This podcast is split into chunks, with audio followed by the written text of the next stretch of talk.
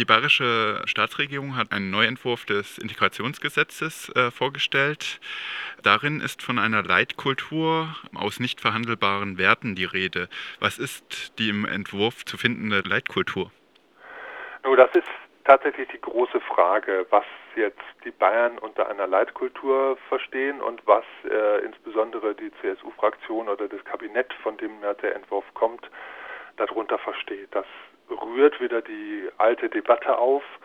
Was da angesprochen wird, ist völlig unklar. Hier ein hiesiger Verfassungsrichter hat schon gesagt, wir sollten nach Karlsruhe gehen. Dieses Gesetz strotzt nur vor unklaren, undefinierten sogenannten Rechtsbegriffen. Und äh, da hätten wir gute Chancen, dass Karlsruhe den ganzen Krempel in die Tonne haut. Also das ist eine ganz offene Frage. Man kann sagen, hier, es gibt Gesetze, es gibt ähm, allgemeingültige Regeln, aber dieses Integrations, sogenannte Integrationsgesetz, in unseren Augen eher ein Desintegrationsgesetz, das macht quasi nochmal eine Sonderabteilung für Ausländer auf, die sich besonderen Regeln unterwerfen müssen, die äh, noch nicht mal definiert sind, wo jeder Beamte in der Ausländerbehörde oder Sozialbehörde definieren kann, das ist jetzt zu weit oder zu wenig. Vor allen Dingen daraufhin dann einfach bestrafen kann, Strafen aussprechen kann, Geld zurückfordern kann für Integrationskurse. Das ist ein absolutes Unding. Also mit diesem Begriff wird dann auch so ein Ermessungsspielraum aufgemacht, der extra nicht schon ähm, definiert wird. Ja, es ist kein Ermessensspielraum, das, das, ist, das ist ein Pudding. Ne? Leitkultur kann man nicht definieren. Wer gehört dazu, wer gehört nicht dazu. Und wenn man diese Definitionsmacht dann den Behörden im Einzelfall überlässt, dann hat man ein Verhältnis zwischen Behörden und Migrantinnen oder Leuten mit Migrationshintergrund, was wir einfach gerade nicht wollen. Das gibt den Behörden so viel Macht über Leute, die hier Mitbürger, Bürger sind und Bürgerinnen, dass, dass da eigentlich nur Diskriminierung rauskommen kann. Und alles, was da passiert, ist, dass Flüchtlinge, Migrantinnen sich abgeschreckt fühlen, sich ausgegrenzt fühlen und genau das sind ja Sachen, die nicht integrationsförderlich sind, mhm. wenn man überhaupt das Ziel verfolgt. Der Gesetzestext wird mit einer Präambel eröffnet. Das ist auch sehr untypisch für Gesetze. Normalerweise kommen Präambeln äh, bei völkerrechtlichen Verträgen oder Verfassungen vor. Darin wird ja die ganze ähm, bayerische, deutsche ähm, Geschichte, Gesellschaftsgeschichte aufgemacht und ähm, sowas wie ein Konservatismus beschworen. Ähm, was steckt denn hinter diesem Eröffnungstext? Ja, das ist ein total, was ich, völkisch-nationalistischer Quark, den Sie da versalbern. Das ist auch in der Begründung dieses Gesetzes geht es nahtlos, schließt es nahtlos an diese Vorreden an. Das ist alles irgendwie, das ist alles ganz toll hier und wir wollen unsere Kultur und unsere Werte und weiß der Teufel was eben bewahren und alle anderen müssen sich da anpassen und das eben auch tatsächlich machen, ohne dass darüber diskutiert wird. Ne? Und das deutet ja darauf hin, dass hier autoritär von oben irgendwas hingesetzt wird, wo ein Stöckchen hingehalten wird, wo die Migrantinnen und Flüchtlinge drüber springen sollen. Das ist in unseren Augen tatsächlich eher der Einstieg in den Wahlkampf. Die CSU will sich hier positionieren. Dieses sogenannte Integrationsgesetz ist nicht gerichtet an Migranten in erster Linie, sondern das ist gerichtet an Leute, die mit der AfD liebäugeln und den rechten Rand der CSU-Wählerschaft darstellen. Denen soll klargemacht werden, hier, wir zeigen harte Kante gegen Migranten und Ausländer ähm, und äh, deshalb sind wir für euch wählbar und zwar als die allererste Partei. Das Motto des Gesetzestextes ist ja, wie es auch in der angefügten Beschreibung des Gesetzes steht, fördern und fordern. Was macht denn in Ihren Augen mehr Probleme im Gesetz das fördern, weil da eindeutig zu wenig ähm, drinsteht dafür oder das Falsche oder das fördern, weil es Pflichten verlangt, die die Menschen, ähm, die zu uns kommen, vielleicht gar nicht ähm, eingehen können oder ähm, gar nichts davon wissen, diese eingehen zu müssen. Das ist ein Punkt, wo man sagen kann, okay, wie kriegt man jetzt die Migrantinnen und Flüchtlinge aufgeklärt, dass die Bayern oder die Behörden dieses und jenes von ihnen erwarten, dass sie wissen, was von ihnen erwartet wird. Insgesamt finden wir den Bereich Fördern katastrophal, weil da wird zwar das ein oder andere angesprochen und so richtig schlecht ist Bayern ja auch nicht. Sie geben ja schon ein bisschen Geld aus. Dann ist aber zum Beispiel völlig unklar, völlig offen gelassen. Das eine kann irgendwie eingesetzt werden, das wird irgendwie was kosten, aber wir wissen nicht wie viel. Ne? Und Das heißt, da wird überhaupt nicht gesagt, wir wollen so und so viel Geld ausgeben für von mir aus die Schaffung von Kita-Plätzen, wo eine frühkindliche Bildung inklusive Deutschunterricht und sonst wie was angeboten wird. Ne? Da wird immer nur so ein bisschen gesagt, was wir machen wollen und das wird sehr, sehr vage formuliert. Und wo überhaupt keine Aussage getroffen wird, ist, wir wollen mindestens so viel ausgeben dafür. Wir wollen äh, das mit so und so viel, weiß ich nicht, 100.000 Millionen Euro fördern oder sonst wie was. Das ist alles unbenannt. Ne? Da wird überhaupt nichts gesagt. Aber auf der anderen Seite werden dann Flüchtlinge oder Migrantinnen mit irgendwie so und so viel 50.000 Euro Strafe belegt, wenn sie dieses nicht machen oder jenes äh, unterlassen oder, oder sich irgendwie nicht richtig an die Verfassung halten oder sie müssen einen Integrationskurs zurückbezahlen, wenn sie die Prüfung nicht schaffen oder lauter so Sachen. Da wird irgendwie die Sanktionenseite wird ausdifferenziert, aber das, was wie und was Bayern fördern will, das wird sehr im Wagen gelassen. Ne? Und insgesamt ist das, ist das eine sehr unausgewogene Sache. Wenn man sagt, man will von den Flüchtlingen das und das fordern und von den Migrantinnen, dann muss man auch einfach klarer benennen und einen Plan haben, was man denn fördern will. Ne?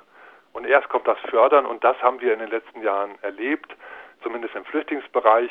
Man kann nicht irgendwie die Flüchtlinge am langen Arm verhungern lassen und keine Deutschkurse anbieten oder nur für, sagen wir mal, fünf Prozent der potenziell Begünstigten und dann aber fordern, dass alle den Deutschkurs gemacht haben müssen. Das geht einfach nicht. Was ja auch ein bisschen verwundert oder was vielleicht auch dazu passt, in dem Gesetzestext kommen auch oft so negative Vorurteile, also von Defizite, die die Migrantinnen haben, äh, wenn sie herkommen und die der bayerische Staat ähm, irgendwie ausgleichen muss oder sowas.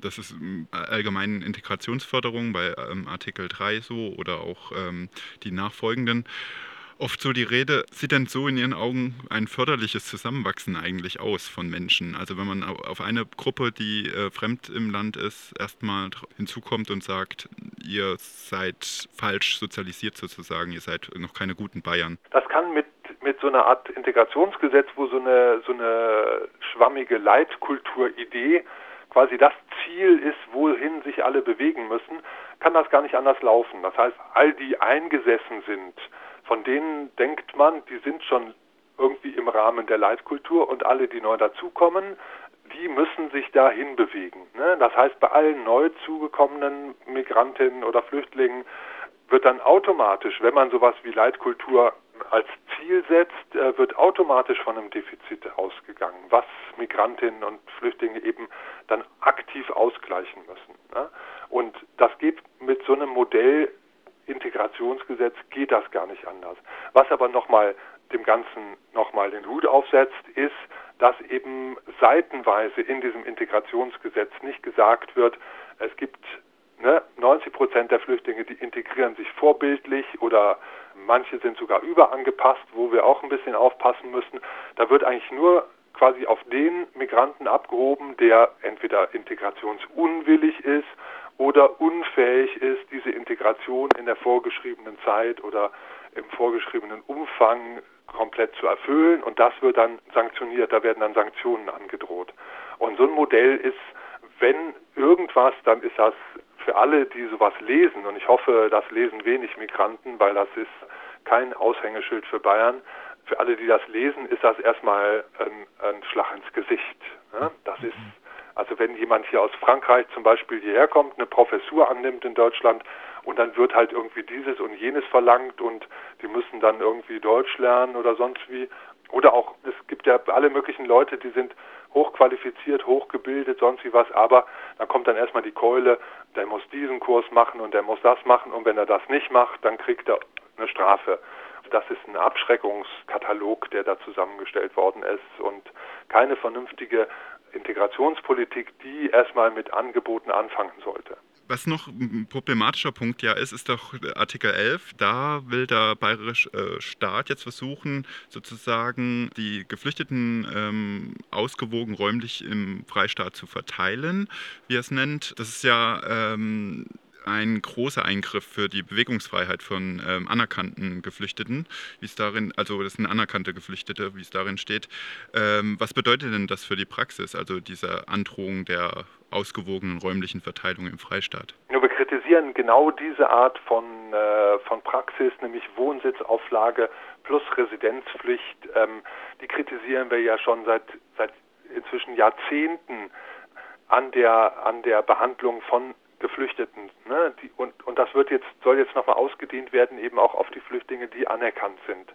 Erstmal ist das verfassungswidrig. Das heißt, warum sollen Flüchtlinge, die eine Anerkennung haben, anders behandelt werden als jetzt irgendwelche EU-Ausländer, denen nämlich diese Wohnsitzauflage nicht blüht, denen nicht vorgeschrieben wird, du musst aber jetzt nach Kronach oder du musst jetzt ins Allgäu. Ne? Dann wird eine solche Wohnsitzauflage das Ziel der Integration eben auch verfehlen. Man muss ein bisschen abwägen. Es ist natürlich nicht sinnvoll, wenn man in größeren Städten, was auch immer, große ethnische Communities, die dann sich irgendwie in Richtung nach außen in der Tendenz abschließen, wenn man die fördert. Das ist Unfug. Ne? Außerdem haben diese großen Städte sowieso ein Unterbringungsproblem. Das heißt, die Wohnungsnot in den Ballungszentren wird eben auch jetzt nicht von heute auf morgen gelöst werden. Von daher ist eine Verteilung aufs Land irgendwie schon sinnvoll. Das kann aber doch nicht mit Zwang passieren, sondern da muss man gucken, es gibt ja eh schon die Verteilung von Flüchtlingen, die mehr oder weniger restriktiv gehandhabt wird auch. Da gibt es viele Flüchtlinge, die sitzen irgendwo in Niederbayern, arbeiten aber in München mit Genehmigung der Ausländerbehörde, die sagt irgendwie, bevor der gar keine Arbeit kriegt, soll er halt nach München gehen.